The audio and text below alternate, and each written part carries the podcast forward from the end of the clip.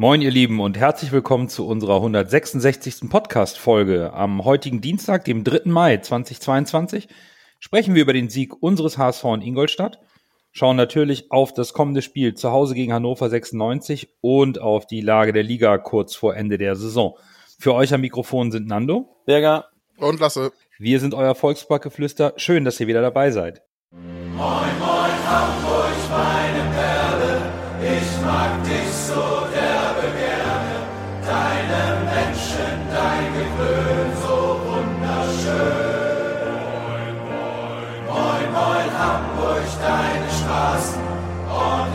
Wasser, was ein Hafen, und in hundert Jahren werde ich nicht von dir gehen. Wir beginnen wie gewohnt mit unserer Rückschau auf den vergangenen Spieltag, Spieltag 32 in dieser Saison. Und äh, für mich ist der größte Verlierer Werder Bremen. Die gingen als Tabellenführer in den Spieltag, führten gegen Kiel bereits 2 zu 0 und verloren am Ende 2 zu 3. Damit aber nicht nur die Tabellenführung, sondern dank des schlechteren Torverhältnisses rutschten sie auch noch auf Platz drei und somit auf den aktuellen Relegationsplatz ab. Das äh, war bitter. Ja, Werder ist definitiv der Verlierer des Spieltags, das kann man so sagen. Für mich auch der FC St. Pauli, da sie ihre absteigende Form quasi bestätigt haben mit dem 1 zu 1 gegen Nürnberg und der Niederlage gegen Darmstadt.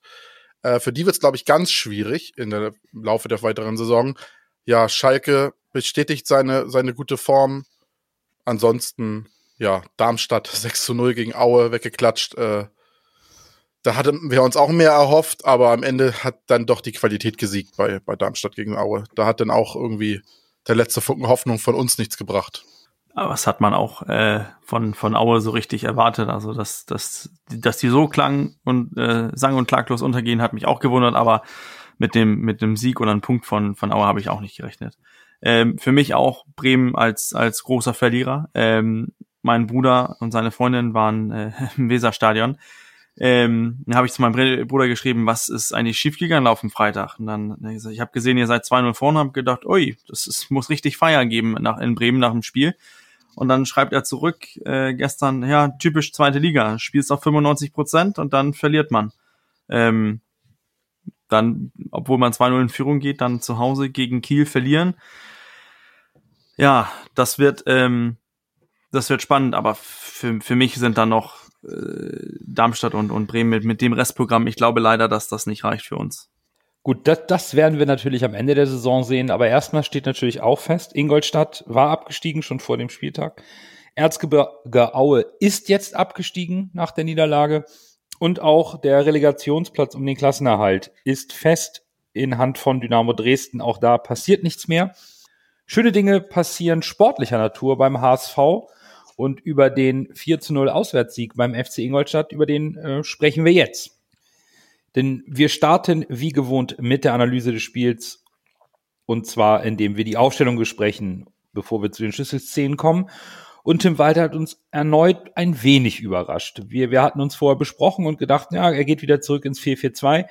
Kittel, dass der von vornherein gegen seinen Ex, von Beginn an gegen seinen Ex-Verein spielt. Ja, das hatten wir so erwartet. Dass Kaufmann auf die Bank musste, das hingegen nicht. Zurück ins 4-3, auch ohne Wagnumann. Also schon so ein bisschen, hm, Wagnumann hätte man eigentlich auch in der Startelf nach seinen guten Leistungen sehen können. Aber ja, ich war schon überrascht, dass plötzlich Kaufmann draußen saß.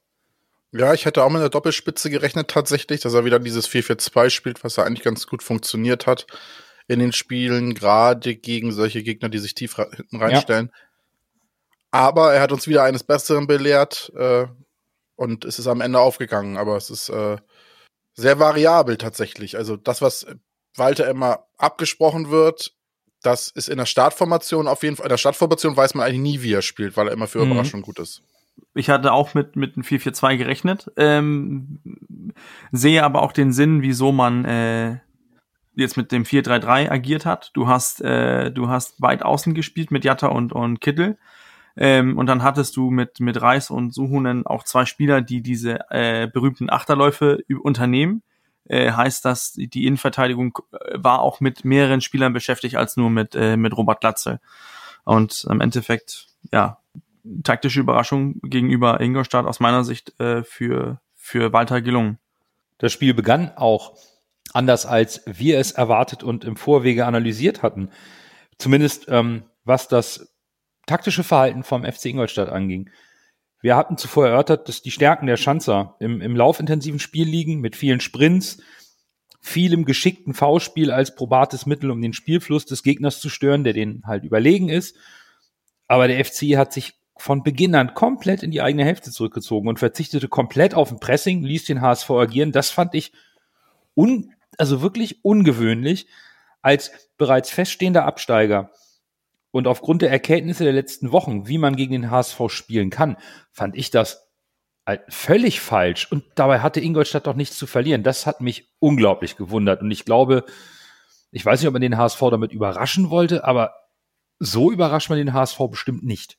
Ja, umgekehrt kann man sagen, es, es, es ist ja für für äh, Kiel hat es sich gelohnt, hinten reinzustellen. Da hatten wir keine, äh, haben wir kein Tor gemacht. Ähm, du hast gegen Paderborn gesehen, wie schwer wir uns getan haben, ähm, als die defensiv kompakt standen. Also wir haben uns ja schon ein, zwei Mal gegen so kompakte Gegner schwer getan. Wieso, dass man das vielleicht auch versucht, aber wenn man wie Ingolstadt so agiert und man die ganze Zeit darüber spricht, äh, wir wollen mit diesem Kader wieder hochgehen, wir wollen ähm, wollen mit diesem Trainer weitermachen, dann verstehe ich auch nicht, wieso man als Trainer nicht sagt, gut, dass ich habe jetzt in dieser Saison die letzten paar Spiele, wo wir abgestiegen sind, sind für mich Testspiele. Ich kann einen jungen Spieler reinbringen, ich kann mein Konzept noch mehr durchdrücken, weil wir in der nächsten Saison äh, die mehr spielbestimmende genau. Mannschaft ist. Also ich, ich hätte das Spiel auch anders angegriffen, aber kann auch äh, verstehen, wieso Ingolstadt so agiert hat, wie, wie sie dann agiert haben. Ich kann es nicht verstehen. Für mich war das eine Bankrotterklärung, muss ich ehrlich sagen. Mhm. Ja, einige Mannschaften haben uns defensiv so geschlagen, aber Kiel hat sich wenigstens noch was einfallen lassen mit dieser, mit dieser äh, 1 zu 1 Bewachung von Schonlau und so. Da war ja ein taktischer Gedanke hinter.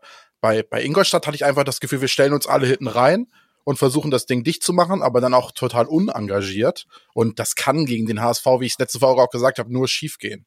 Und es ist exakt das passiert, was passiert, wenn du dich gegen solche guten Mannschaften den HSV hinten reinstellst und keine taktischen Finessen hast, wie diese 1 zu 1 Bewachung, um das, den Spielaufbau so hundertprozentig zu stören, äh, wirst du abgeschossen. Und das ist in meinen Augen so passiert. Also ich habe da irgendwie, ich habe da gar keinen Sinn drin gesehen in dieser Taktik. Für mich war das, ja, die haben natürlich auch nicht die Qualität, um es spielerisch zu schlagen, das stimmt auch. Da gebe ich Bürger recht. Aber für mich war das Angsthasenfußball, muss ich ehrlich sagen. Und wie ihr gesagt habt, also es ist jetzt kein Zeichen dafür, dass die sagen, ja, nächste Saison wieder Angriffe, üben das schon mal. Äh, das war irgendwie von allem zu wenig in meinen Augen. Klar, weil äh, im Grunde, du kannst mit ähm, fliegenden Fahnen untergehen so in so einem Spiel oder eben den Bus im eigenen Strafraum parken und warten, bis es knallt. Und ja, aber Grunde, willst du gegen einen Bobby Glatzel in guter Form? Natürlich nicht. Dem, ja, also, genau. Das, das willst du ja eben nicht. Und der HSV hat es aus meiner Sicht dann auch in der ersten Halbzeit auch komplett richtig gemacht und das angenommen, was Ingolstadt angeboten hat. Direkt selber hohes Pressing, weil man das Gefühl hatte, Ingolstadt will nicht nach vorn, dann machen wir es, dann gehen wir auch vorne drauf, dann lassen wir die auch gar nicht irgendwie an den Ball und zwingen sie dazu, den Ball zu schlagen und schnüren sie ein. Und im Grunde war es auch schon in der ersten Halbzeit eine Frage von Zeit, ein bisschen Geduld und Präzision, bis der HSV sich belohnt hat. Und dann kriegst du halt diesen Doppelschlag natürlich hin. Die Weichen waren dann auch nach 30 Minuten gestellt. Insbesondere das 1 zu 0 oder in dem Sinne das 0 zu 1. So ein exzellenter Spielzug, so hebelt man dann auch wirklich eine defensiv kompakt stehende Mannschaft aus, die, wie du richtig sagst, Lasse, sehr mutlos agiert hat. Ja, das war, das war astrein gespielt sehr, da war ich sehr zufrieden mit dem Spielzug. Bis dahin dachte ich, ah, ist vielleicht so ein bisschen glücklos, was der HSV macht. Aber in dem Moment kam dann eigentlich zum richtigen Zeitpunkt das Tor. Also ähm, ich, ich fand das, das 0-1 äh, super ausgespielt. Fängt bei Kittel an, äh, Glatze Licht ab und diese Achterläufe, die ich angesprochen habe, von Suchen, diese aggressive Läufe in den, in den Strafraum, kommt rein. Hätte vielleicht mit ein bisschen bessere, ähm, mit einer bisschen besseren Berührung das selber das 1-0 machen können, aber Kittel blitzschnell auf, ähm, auf den, den losen Ball und köpft das Ding zum 1-0 rein. Und dann äh, ist natürlich auch für Ingolstadt schwierig. Ne? Du, du hast eine Taktik ausgelegt, wir parken den Bus und wir sind dann nach einer halben Stunde 1-0 hinten. Und dann war das wohl auch mehr oder weniger ge gemessen oder ge gelaufen, das Spiel, für die auf jeden Fall. Ja klar, wenn du dann direkt danach das 0 zu 2 bekommst mit einer Flanke aus dem Halbfeld, die normalerweise eigentlich nicht so das probate Mittel ist. Gegen gut stehende Mhm. Abwehr, ab, gegen eine gut stehende Abwehr schlägst du keine Flanken aus dem Halbfeld. Ohne Not. Murheim traut sich. Schonlau läuft perfekt rein. 0-2. Im Grunde war's das da schon fast, auch wenn es da noch diese eine brenzlige Situation gab gegen den HSV. Da ist Suhun ganz hervorragend den ganzen Weg mit in den Strafraum gelaufen, hat den Ball noch kurz angespitzelt, sodass der Stürmer aus dem Tritt kommt. Dann reagiert Heuer Fernandes prima. Und das war's im Endeffekt äh, aus, aus Sicht der Schanzer und deren Angriffsfußball. Also eigentlich hat der HSV auch nach dem 0-1 und 0-2 immer wieder geschickt den Ball laufen lassen, die Lücken gesucht und die, ohne die Defensive zu vernachlässigen und hat immer mal wieder eine Chance bekommen. Und das 0-2 zur Pause. Vielleicht waren nicht ganz so die klaren Chancen immer da für den HSV, aber ich fand es ein Stück weit schon schmeichelhaft. Also, boah, wenn Kittel ein bisschen Glück hat, macht er das Tor des Monats. Oh ja, das Ding. Das war schade, dass der nicht drin war. Ja, das war schade. Da hätte ich mich, da hätte ich mich gefreut. Aber das, das ist natürlich auch, ne, wir machen, ähm, wir machen in der 27. oder 29. das Tor. 2 zu 0. Und ich glaube, auf dem Spielfeld beide Mannschaften wussten, Ingolstadt, da ist weder die Motivation, das Feuer, noch die Qualität dazu, das Spiel noch zu drehen. Und beim HSV ging es einfach darum, jetzt einfach äh, das, das Spiel laufen zu lassen, äh, die Bälle laufen zu lassen, sich die Chancen hervorzuspielen, die, die sich ergeben. Und, ähm, und ja, dann, dann hat man eigentlich mit, mit voller Kontrolle das Spiel über die Runden gebracht und dann noch äh, zwei Tore nachgelegt. Ja, ich glaube, das kann man genau so zusammenfassen, weil in der zweiten Halbzeit das Bild war genau das gleiche. Der HSV hat sich Ingolstadt zurechtgelegt, hat komplett die spielerische Überlegenheit gezeigt, sie ausgespielt. Dann macht Glatzel das 0-3 in der 57. Minute. Da war dann komplett alles durch. Dann hat Ingolstadt noch ein bisschen aufgemacht, nochmal versucht, eine Chance zu kreieren. Und dann kriegst du halt diesen überragend ausgespielten Konter über Jonas David. Und große Freude, glaube ich, bei allen HSVerinnen und HSVern. Mikkel Kaufmann trifft endlich in der Saison, bekommt sein Tor und 0 zu 4 ist im Ergebnis absolut souverän und hoch verdient. Aber ich habe mich sehr für Mikkel Kaufmann gefreut, der auch in diesem Spiel wieder eine Szene hatte, wo man sagen muss, ah, mach ihn doch. Und dann hält der Stojanovic noch. Und das ist schon eine schöne Geschichte, dass Kaufmann am Ende getroffen hat. Ja, ganz klarer Man of the Match. ja, ich habe mich tatsächlich auch sehr für Mickey Kaufmann gefreut und man hat ja auch gesehen, wie alle zu ihm gelaufen sind und dann großer Jubel war, also das spricht ja schon für die für die für die Mannschaftsmoral und für die für das Teamgebilde, ne? Also ich glaube, diese ganzen Geschichten, die wir da immer hören, das ist dieses Jahr tatsächlich kein Quatsch, sondern das ist eine wirkliche Truppe, das ist eine wirkliche Mannschaft, da freut sich jeder für jeden. Liegt vielleicht auch daran, dass jeder einfach Spielzeit bekommt, was dem natürlich auch zuspielt. Und was ich aber kritisieren muss, ist, dass das Tor natürlich schon, also der Schuss war nicht Schuss gut. war scheiße. Ein richtig guter, ja, genau. Ein richtig guter Stürmer legt den gegen die Laufrichtung vom Torwart und das ist safe drin. Ne? Und Mikkel Kaufmann haut das Ding da irgendwie drauf. Der Torwart ist noch fast dran. Also da muss man sich dann halt auch nicht wundern, dass die Chancen, die Mikkel Kaufmann hat, auch so selten reingehen. Ne? Das hat man jetzt an diesem Tor parade, paradetechnisch gesehen, was das, Also also ein anderer Torwart den. sagen, Heuer Fernandes hätte den wohl vielleicht gehalten. Ähm, und da hätte man sich geärgert, wieso äh, der spielt der Stürmer nicht so eine Riesenchance reinmacht. Oder wir haben von einer Klasse-Parade von Deuern- Heuer Fernandes gesprochen. Aber für mich auch, also für, für, für ich, ich habe mich für Mickel gefreut, äh, dass er seinen Einsatz, der immer hundertprozentig da ist, ähm, dass er sich auch endlich damit belohnt. Und wir müssen, und äh, du hast es eben angesprochen, Lasse, mit, mit der, mit der Teamchemie wir müssen mal drüber nachdenken. Vor einigen Wochen war er aus dem Kader gestrichen wegen Ja. äh, disziplinäre Mhm. Probleme. Und das, da wurde er zu Recht für kritisiert. Aber er hat, er hat ja sich nicht auf, äh, auf beleidigte Leberwurst gemacht. Er hat einfach weitergemacht und weitergearbeitet und, und erntet jetzt zu Recht äh, den Lob dafür, dass er dann sich dann auch mit dem Tor ähm, belohnt, ist, ist natürlich schön für den HSV und für ihn selber. Ich finde auch, das ist ein sehr wichtiger Punkt, das nochmal anzubringen, was sowohl für die Mannschaft als auch für die Führung in der Mannschaft spricht, dass ein Spieler äh, kritisiert wird dafür, dass er disziplinarische Fehler macht, dann bekommt er einen Denkzettel, aber eben auch eine Chance, diesen Fehler zu korrigieren. Er bekommt eine faire sportliche Chance, diese nutzt er mit Einsatz im Training, mit, mit, er bietet sich an und dann ist die Freude natürlich besonders groß und ich finde es sehr, sehr schön, dass man sich so für einen Spieler freut, der dann äh, wahrscheinlich über den Sommer hinaus nicht beim HSV weiterspielen wird, aber eben nicht als Null-Tore-Stürmer und kompletter Flop geht, sondern man bleibt, es bleibt in Erinnerung, die Freude der gesamten Mannschaft, die auf dem Platz läuft, um mit ihm zu feiern. Das muss man hier an dieser Stelle wirklich nochmal klar hervorheben. Denn ganz viel gibt es zu dem Spiel aus sportlicher Sicht nicht zu sagen. Der Klassenunterschied war eindeutig zu erkennen. Die Passivität der Schanze hat der HSV angenommen und souverän runtergespielt. Ärgerlich. Und ja, man darf, glaube ich, auch sagen, dumm ist das, was Miro Muheim gemacht hat. Sich nämlich bei einem, bei einem Ballverlust in der eigenen Hälfte die fünfte gelbe Karte abzuholen. Bei so einem Spielstand, da muss ich ihn laufen lassen, die Gegenspieler. Da darf ich mir die fünfte gelbe nicht abholen. Das ist ein Anfängerfehler, der ist so ein bisschen übermotiviert, ein bisschen frustriert, weil man da den Ball verloren hat und in dem Moment nicht alles gelungen ist. Hände weg. Das war nicht spielentscheidend, da war alles gelaufen, einfach die Hände weglassen. Ja, einfach, einfach dumm. Äh, besonders in seiner Situation, er weiß, äh, Leibold kommt zurück, auf jeden Fall für die nächste Saison. Du hast mit Wagnumann jemanden im Form, der auch Spielpraxis möchte. Du hast Haier, der hinten rechts mehr oder weniger gesetzt ist.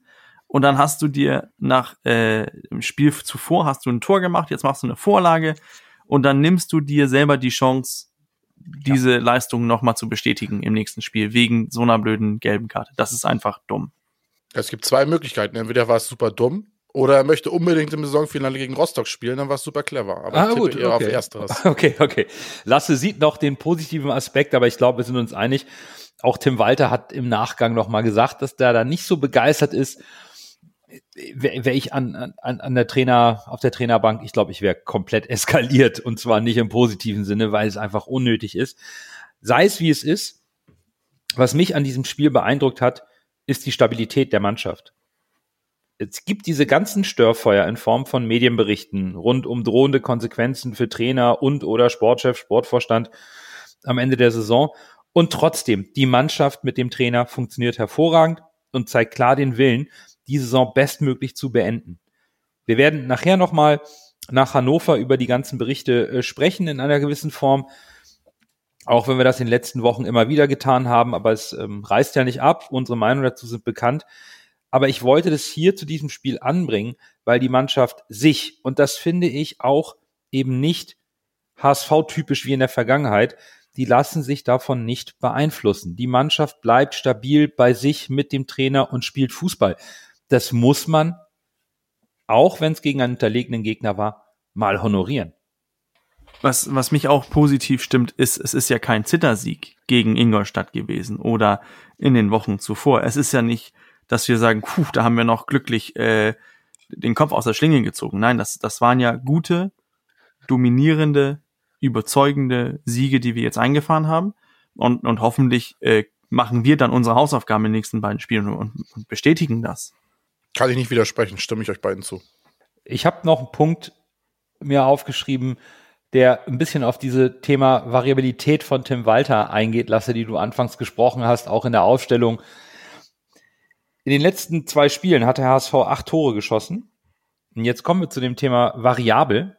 Acht verschiedene Torschützen. Das finde ich wirklich bemerkenswert und das spricht ein Stück weit auch für die Qualität der Mannschaft. Es treffen eben alle möglichen Spieler aufgrund der Variabilität im Spiel kommen sie alle mal in torgefährliche Situationen. Es ist eben nicht nur vorne der Mittelstürmer, der angespielt wird. Das ist vielleicht nur ein kleiner Nebenaspekt und vielleicht auch Zufall aus den letzten beiden Spielen. Ich, hing, ich fand trotzdem, er, finde es erwähnenswert zu sagen, acht verschiedene Torschützen aus den letzten acht Toren in zwei Spielen. Und zwar reden wir vom Abwehrspieler bis zum Stürmer. Gut, Daniel Heuer Fernandes läuft halt nicht nach vorne, das ist okay. Aber ansonsten die Außenverteidiger, die Innenverteidiger, die zentralen Mittelfeldspieler, der Stürmer, die außenoffensiven Angreifer, sie alle machen mal ihr Tor. Das finde ich schon sehr erwähnenswert. Ich finde auch, man, man darf auch nicht vergessen, dass man zum Beispiel, jetzt haben wir drüber gesprochen, dieses Spiel mit Reis und Suhunen, was du mit den beiden Spielern bekommst. Du hast gegen äh, Regensburg, hattest du äh, mehr Bedarf für mehr Power, mehr physische Präsenz im Mittelfeld. Dann schmeißt du einen David Kinzombie rein. Du hast äh, du hattest gegen äh, Regensburg mehr Bedarf für vorne, ein bisschen mehr physische Präsenz. Hast du mit zwei Stürmern gespielt, mit gekauft, man. Der, der Kader gibt halt, äh, jetzt wo die meisten verletzungsfrei sind, gibt der Kader halt auch einige Möglichkeiten her. Und wenn man sich dran erinnert, wie äh, wir drüber gesprochen haben, oh, Chuck Vitatze, wie gut der war, den hat man seit langem nicht in, in also auffälligerweise angesprochen. Wir haben lange nicht über Ali Du gesprochen ähm, Winsheimer haben wir auch immer als, als Edeljoker so halbwegs gesehen, dass er mit irgendwas bringen kann. Über den reden wir auch nicht. Wir reden, oder wir haben über die gesamte Saison über, ich glaube, fast jeden Ka Spieler im Kader gesprochen. Der einzige, der mir mhm. einfällt, über den wir nicht gesprochen haben, weil er verletzt war, ist halt äh, Ambrosius. Ja, es zeigt ja auch, dass mittlerweile die Torgefahr deutlich erhöht wurde. Wir haben ja phasenweise darüber gesprochen, dass wir irgendwie wenig Torgefahr ausstrahlen. Wer soll die Tore schießen?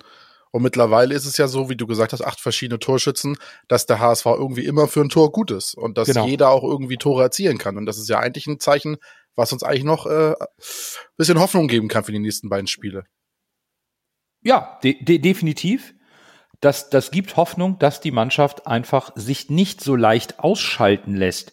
Du kannst halt ein Glatzel ausschalten, aber eben nicht alle anderen irgendeiner wird schon Tor machen. Ich glaube, das Ja, dann hast du halt noch einen Vuskovic in der Innenverteidigung, der auch noch dir die Freistöße da reinzimmern kann, wenn Kittel ja. mal schlecht drauf ist. Ist auch eine Waffe. Also sind schon, der HSV hat sich diesbezüglich der Torgefahr schon deutlich weiterentwickelt. Und genau, diese Weiterentwicklung auf mehrere Schultern das zu verteilen und das Spiel damit auch nicht so ausrechenbar zu machen. Mhm. Das, das ist schon ein Punkt, den man hier zum Ende der Saison nochmal ganz gut erkennen kann anhand der letzten beiden Spiele. Und dann können wir eigentlich auch das Spiel abschließen mit dem Man of the Match. Dazu aber noch vorher zwei Dinge in eigener Sache. Noch zwei Spieltage bis zum Saisonende und das bringt für unseren Podcast zwei spannende Entscheidungen mit sich. Zum einen ist da natürlich unsere Spendenaktion, wie in der Hinrunde auch für die Rückrunde. Die bekannten Institutionen wollen wir gemäß Leistung des HSV erneut gemeinsam mit euch beglücken und aktuell ist der Stand wie folgt. 25 Punkte macht 12,50 Euro, 32 Tore 3,20 Euro. Also in Summe 15,70 Euro sind schon im Pott. Wir sind guter Dinge, dass wir die 17,50 Euro aus der Hinrunde toppen können. Also macht euren PayPal-Account schon mal wieder aktiv und warm. Wir kommen bald auf euch zu nach dem 34. Spieltag. Und zum anderen geht es nach der Saison in die Rückrunden- und Saisonbewertung mit der oder dem Gewinner in, in unserem Kicktipp-Spiel. Da ist der Kampf um die Meisterschaft noch genauso spannend wie hier in der Liga.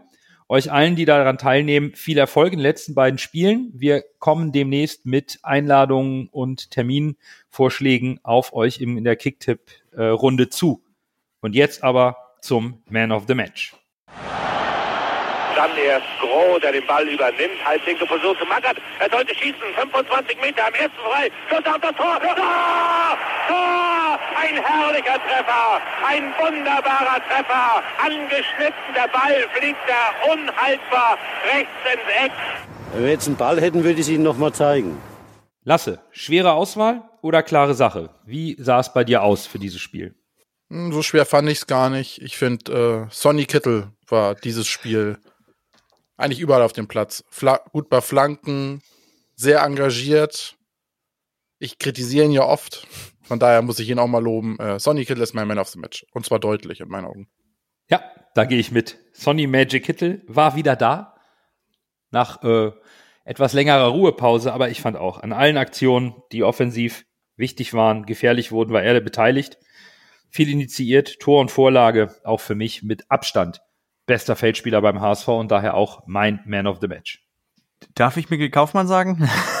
Ja klar, du kannst nein, sagen, wie du willst. Nein, darfst du, in, du darfst ähm, deinen Landsmann nennen. Alles okay, äh, das verzeihen nee, in, ähm, in, in ernst gemeinter Sache bin ich auch bei, äh, bei Sonny Kittel. Ähm, Tor, Vorlage und insgesamt ein, ein gutes Spiel.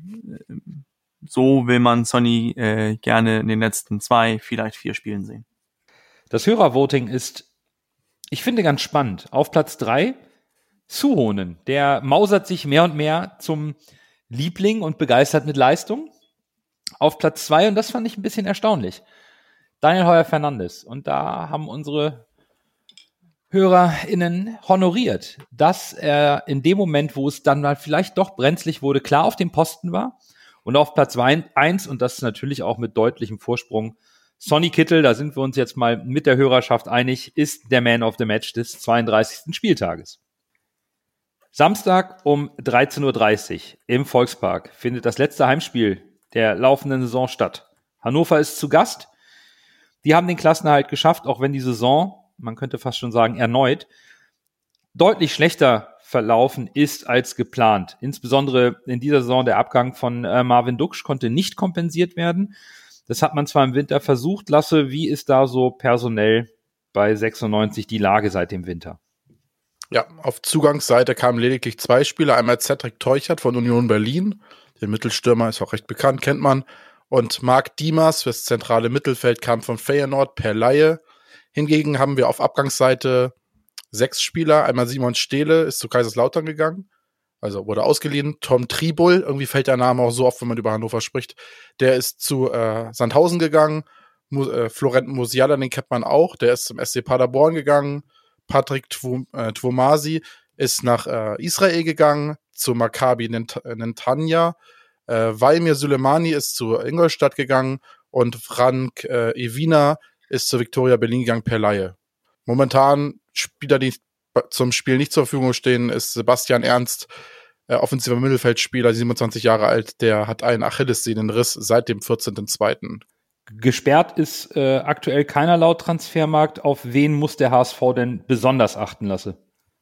Ja, das ist schwierig bei, bei Hannover 96. Ich finde da jetzt, außer Kerk, finde ich, gibt es keine Spieler, die so wirklich rausstechen. Henrik Weidern kann man noch nennen, der trifft ja ganz gerne mal gegen den HSV. Das sind so die beiden Spieler, die, die, die ich interessant finde. Ansonsten macht mir jetzt aus dem Kader keiner wirklich Angst. Gut, äh, ich finde den Meiner auch nicht schlecht der, der, der stellt sich gegen uns immer ganz gut an, ist auch ein guter Spieler, aber irgendwie zeigt das, die anderen Spieler in der Saison hat das jetzt nicht so gezeigt, dass er eigentlich ein sehr guter ist, für den ja. ich ihn halte. Ja, und erstaunlich ist, dass Teuchert, der im Winter nachgeholt wurde, da gar nicht auftaucht, auch nicht in der Topscorer-Liste oder in der Torschützenliste. Das hat bei Hannover nicht ganz so funktioniert, Bürger, denn die haben uns zwar im Hinspiel mit 1-0 geschlagen und da war äh, Dabrowski schon äh, frisch im Amt und die spielen unter dem ja, man könnte fast sagen Interimstrainer, denn er ist ja nur bis zum Ende der Saison Trainer. Gar keine so schlechte Saison. Immerhin 1,5 Punkte im Schnitt, 25 Punkte in 17 Spielen. Was erwartet da den HSV jetzt am 33. Spieltag? Also uns, uns wird wohl äh, uns unsere, ja, ich würde fast sagen, klassische HSV-Formation ist 4-2-3-1, äh, wird uns da erwarten. Ja, und, und Hannover spielt irgendwie so ein bisschen so eine, aus meiner Sicht so ein bisschen so eine merkwürdige Saison. Ich hatte sie weiter oben erwartet, aber die sind in, kein, in keiner so Statistik oder so, wo die vorne hin, wo man guckt und sagt, okay, da ist, äh, da sind die sehr gut, die sind überall so mittelmäßig, äh, lassen eigentlich ziemlich wenig äh, XG zu, ähm, also lassen wenige Chancen zu, aber kassieren mehr Tore, haben weniger Tore gemacht, als sie eigentlich hätten machen müssen, wenn man jetzt nach äh, nur XG und äh, in, in, der, in der Statistik geht.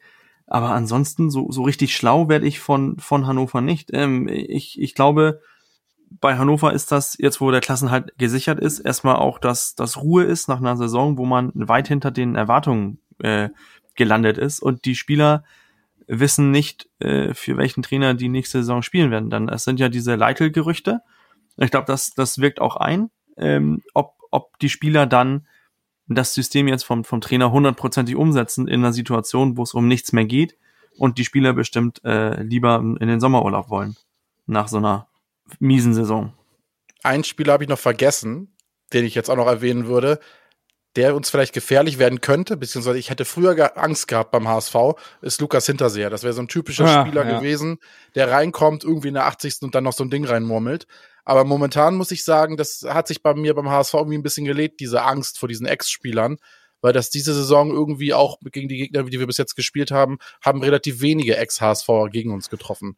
Also ja. das ist irgendwie, dieser Fluch ist irgendwie so ein bisschen gebrochen worden. Mhm. Und äh, apropos Fluch, eine Statistik, die ganz lustig ist bei Hannover, die hat mir der liebe Tobi erzählt, äh, liebe Grüße an dieser Stelle, äh, dass Hannover sehr stark gegen die Hamburger Teams ist. Sie haben von den drei, äh, von den vier Spielen, die sie gegen die Hamburger Teams spielen, also St. Pauli und uns, haben sie schon drei gewonnen. Also hoffen wir mal, dass sie nicht die vier Spiele perfekt machen. Ja, ich finde, ähm, Lukas Hinterseher ist auch so ein klassisches Beispiel für ähm, einen Transfer, der überhaupt nicht greift. Es, der, der spielt momentan auch keine Rolle. Und für mich ist Hannover, Bürger hat es eben auch schon äh, so gesagt, einfach eine Wundertüte. Wenn wir auf die, die unterliegenden Parameter im Spiel von Hannover schauen und, und die gesamte Saison betrachten. Das Einzige, was auffällig ist, ist, dass Hannover sehr laufstark ist. In der reinen Anzahl der gelaufenen Kilometer, die sie als Team abreißen, bei den intensiven Läufen, bei den Sprints und die Kopfballstärke. Da findet man Hannover unter den besten acht Teams der Liga. Ansonsten, Bürger hat es eben auch gesagt, das ist komplett mau. Die haben mit 31 geschossenen Toren einen miserablen Angriff. Die nutzen ihre Chancen überhaupt nicht. Das drittschlechteste Torverhältnis der Liga. Passsicherheit ist auch wirklich schwach.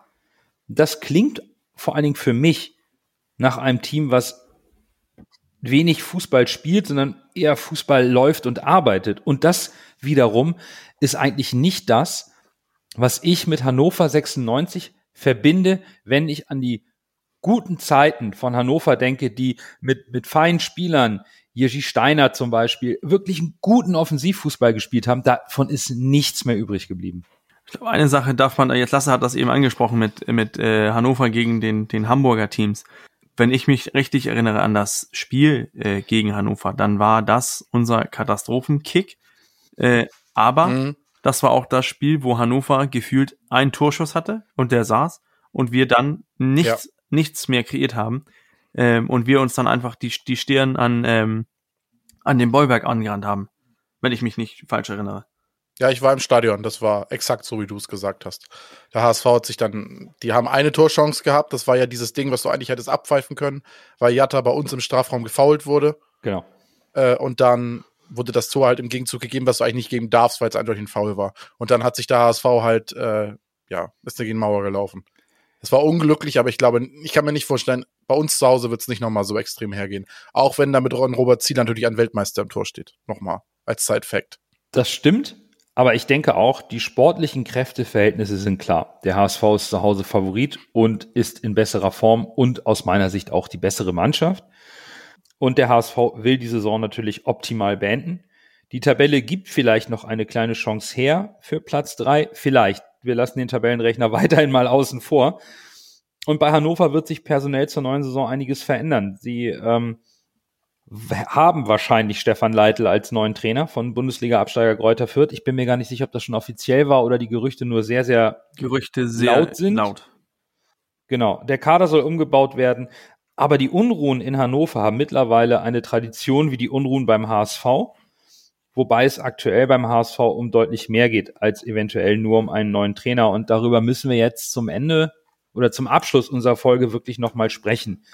Denn beim HSV scheinen grundsätzliche Dinge völlig unnötig in Frage gestellt zu werden und die Presseberichte werden von Woche zu Woche oder fast schon von Tag zu Tag, wir besprechen die Thematik ja jetzt schon ähm, mindestens zwei Folgen, konkreter und dramatischer. On top kommt dazu, und das passt dann vielleicht jetzt gerade auch in das Stimmungsbild, was in den Medien so gezeichnet wird, durch, durch äh, was, was bei den Gremien im HSV vorherrscht. Die jährliche Mitgliederversammlung wurde auf einen Mittwoch gelegt. 18 Uhr. Man könnte jetzt natürlich böse dem Verein unterstellen, dass er vorsorglich, ob möglicher aufgeregter Fans, aufgrund der, der anstehenden Personalentscheidungen, die jetzt so durch die Presse geistern, auf eine geringe Beteiligung hofft, um ein bisschen dem Zorn der Mitgliedschaft bei den Aussprachen zu entgehen. Auf der anderen Seite, es gibt natürlich keine Wahlen, aber 18 Uhr an einem Mittwoch, an einem normalen Arbeitstag, das schon, das ist frech. Das ist auf jeden Fall ein auffälliges Datum, ne? Und ich glaube nicht, dass so ein auffälliges Datum ohne Grund gewählt wird. Also ich weiß nicht, wo ich da jetzt anfangen soll. Wir haben das ja in den letzten Folgen lang und breit erklärt, was wir darüber denken. Aber ich, ich kann, wenn ich jetzt die neuesten Entwicklungen höre, kann ich nur mit dem Kopf schütteln. Ich, ich habe immer das Gefühl beim HSV, der HSV weiß nicht, was er will. Ich meine, wenn ich jetzt teilweise heute in den Medien gehört habe, dass teilweise gesagt wird, dass man ja in der ersten Liga gar nicht mit Walter spielen könnte, da der Walter Fußball äh, zu qualitativ gute Spieler fordert und dass man kein Geld hat, um die Spieler zu holen und da deshalb dürfte man mit Walter ja nicht in der ersten Liga spielen. Das sind wohl Gerichte, die es angeblich aus den internen Gremien des HSV zu hören gibt. Da muss ich sagen, was ist das denn? Also, wenn ich den Tim Walter hole, dann weiß ich doch, was ich, auf was ich mich einlasse. Man weiß, dass Tim Walter vielleicht sein Spiel minimal adaptiert, aber seiner Linie treu ist. Deshalb hat man ihn doch, dachte ich, geholt. Das hieß doch, so wurde es doch so verkauft. Und Ja. plötzlich heißt es jetzt aus einigen Gremien, ja, nee, wir können ja mit Walter gar nicht erste Liga spielen, weil die Spiele, die wir holen müssten, um das in der ersten Liga gut zu machen, können wir uns gar nicht leisten. Ja, dann musst du Tim Walter auch nicht holen. Wenn ich den HSV jetzt verfolge, ist ja unter der Hand, ich, da sind wir wieder beim Thema, es wurde keine, kein Ziel geäußert. Unter der Hand scheint es ja doch der Aufstieg gewesen zu sein. Ansonsten würde Walter jetzt ja nicht auf der Abschussliste stehen, angeblich. Das heißt, man wollte aufsteigen und jetzt sagt man, wir können gar nicht aufsteigen, weil mit, und mit Walter können wir keine erste Liga spielen, das wird zu teuer. Also, das ergibt vorne und hinten keinen Sinn. Und ich verstehe es nicht mehr, muss ich ehrlich sagen. Aber aus meiner Sicht spricht diese Aussage, die die Medien jetzt, man muss ja immer vorsichtig sein, das ist von den Medien geschrieben worden, diese Aussage würde nur zeigen, sofern diese Aussage in, dem, in einem der Gremien, wir sprechen ja natürlich hier über den Aufsichtsrat, würde klar belegen, dass der Aufsichtsrat nicht verstanden hat, was Tim Walter für ein Fußball spielt und Mhm. welche Ableitungen daraus richtig sind. Denn die haben wir in der letzten Folge besprochen. Wenn du ein Spielsystem hast, was du implementierst, eine Spielphilosophie, dann scoutest du nicht nach teuren Namen, sondern nach Spielern, die dieses Spielsystem spielen können. Und wenn ich mir anschaue, dass der HSV in den letzten Jahren, auch in dieser Saison für Tim Walter, minimale Ablösen bezahlt hat, sondern Spieler ablösefrei generiert hat, dann ist diese Aussage des Aufsichtsrats, was den, die Kosten der Ablösen für die Spieler, die Tim Walter braucht, völliger Humbug. Und das Problem an diesen Medienberichten aus meiner Sicht ist, dass die irgendwo einen wahren Kern haben oder gezielt getrieben werden. Und Ich kann mir nicht vorstellen, dass das alles ausgedacht ist. Genau. Aber wir kennen das in Hamburg. Ja. Da, da wird gerne mal aus persönlicher Eitelkeit was an die Presse geleakt. Und die Presse hat aus sportlicher Sicht, so wie die Mannschaft in dieser Saison spielt, kaum Futter, um solche Medienberichte zu schreiben. Aber im Saisonendspurt entsteht so eine Unruhe, die komplett irritierend ist. Das frustriert mich, weil es ist aus den sozialen Netzwerken und auch ein bisschen im Stadion klar zu erkennen, dass die Fans und Mitglieder mit überwältigender Mehrheit hinter diesem sportlichen Weg stehen. Und trotzdem werden die Medienberichte von Tag zu Tag schärfer. Das ist für mich nicht nachvollziehbar. Das kann wenig Substanz fachlicher Natur haben, sondern hier geht es um, aus meiner Sicht, um Eitelkeiten, denn keiner, der im Aufsichtsrat temporär gewählt ist, hat wohl Lust, aus seinem Amt auszuscheiden. Das unterstelle ich jetzt, auch wenn wir das hier selten machen. Und nicht einer derjenigen gewesen zu sein, die als Aufsichtsratmitglied den Aufstieg mitverantwortet haben, in Anführungsstrichen. Das, das geht mir gerade so derartig an die Substanz. Es macht mich wahnsinnig. Was mich wundert ist, sollten wir noch aufsteigen, wo ich gebe uns fünf Prozent Chance, dass wir das noch schaffen, aber sollten wir es schaffen aufzusteigen, dann sind wir als einer der drei besten Mannschaften in der zweiten Liga aufgestanden. Wieso sollte der Kader plötzlich, dieser junge, entwicklungsfähige Kader, nächste Saison in der Bundesliga dann ganz plötzlich überhaupt nicht mithalten können? Das ist ja nicht so, dass wir nur gegen Bayern, Dortmund, Leipzig spielen werden. Es kommen auch Augsburg, es kommt Mainz, es kommt Union Berlin, es kommen auch Mannschaften dazu, die irgendwie in, in eine andere Krise äh, reinrücken. Und es ist ja auch nicht so, dass wir dann, wenn wir aufsteigen, direkt sagen, jetzt wollen wir nach Europa. So ist es ja nicht. Die, ich glaube, viele Fans sind mehr damit angekommen, dass wir eigentlich ein Zweitligist sind, ähm, der sich vielleicht eher mit äh, Mannschaften, die diesen Fahrstuhl jetzt die letzten paar Jahren betrieben haben, auch identifizieren muss. Und ich verstehe auch nicht, was soll die Alternative sein. Du willst nicht teure Spieler für die erste Liga kaufen, aber willst in der zweiten Liga dann einen Umbruch starten. Das, das, es geht, das ergibt einfach äh, strategisch, äh, Fußball, fußballerisch überhaupt keinen Sinn. Ich, ich bin gespannt, wie das Ganze jetzt endet. Äh, ergebnistechnisch eigentlich egal, äh, ob wir jetzt aufsteigen oder nicht, dann, dann irgendwie stimmt da was ganz und gar nicht bei uns im, im Aufsichtsrat oder äh, in irgendeinem Gremium, wo, wo, wo da Leute sind, die eigene Interessen vor dem Verein stellen. Und äh, dann sind wir dabei, dann wir Fans schimpfen über, über Spieler, die deren, deren eigenen Interessen, das sind Söldner. Äh, Wenn wir die dann in den Gremien haben, ist es auch nicht besser. Ich hatte die Diskussion heute schon mit dem lieben Dan Snackroyd, äh, liebe Grüße an dieser Stelle, auch ein ganz fleißiger Hörer von unserem Podcast.